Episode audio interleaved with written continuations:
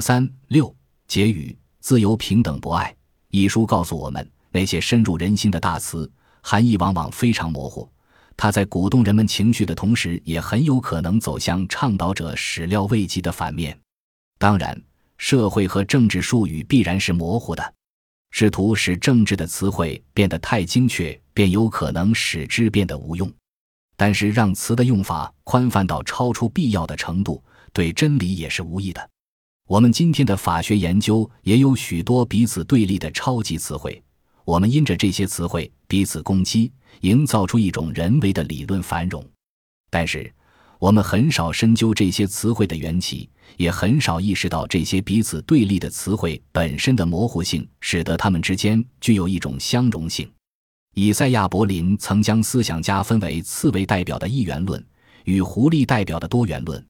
显然，一元论以及对单一标准的信仰，无论对于理智还是对于情绪，常常被证明是个深刻的满足之源。但是，一元论的思维却在人类历史上带来了无数的浩劫。相传，大哲学家奥古斯丁在地中海沿岸踱步沉思时。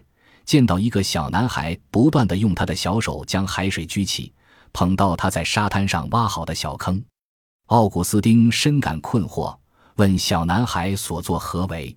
小男孩说他要将整个大海装到小坑。奥古斯丁大笑，小男孩却对他说：“听说有一个叫做奥古斯丁的哲学家，想要把人类一切的奥秘都用自己伟大的头脑书写出来。”奥古斯丁听后非常羞愧。在法学中，我们一直试图建立一种体系化的理论，但是我们必须认识到，任何人造的体系都是有缺陷的。理论的不完美是必然的，总有一些知识在体系之外。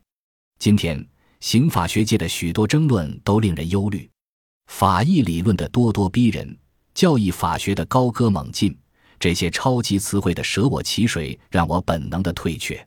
有人曾经问我持何种学术立场，我很难回答，因为我的立场根本就是没有立场。苏格拉底说：“我唯一知道的就是自己一无所知。承认自己的无知乃是开启智慧的大门。自认为万事皆知的人只是最大的愚昧。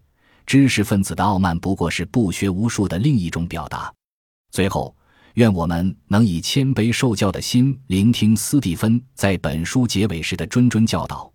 我们伫立于大雪弥漫、浓雾障眼的山口，我们只能偶尔瞥见未必正确的路径。我们待在那儿不动，就会被冻死；若是误入歧途，就会摔得粉身碎骨。我们无法确知是否有一条正确的道路。我们该怎么做呢？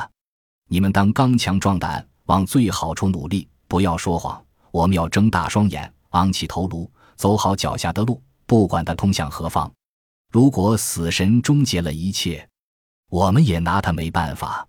如果事情不是这样，那就以大丈夫气概坦然走进下一幕，无论他是什么样子，不要做巧舌之辩，也不要掩饰自己的真面目。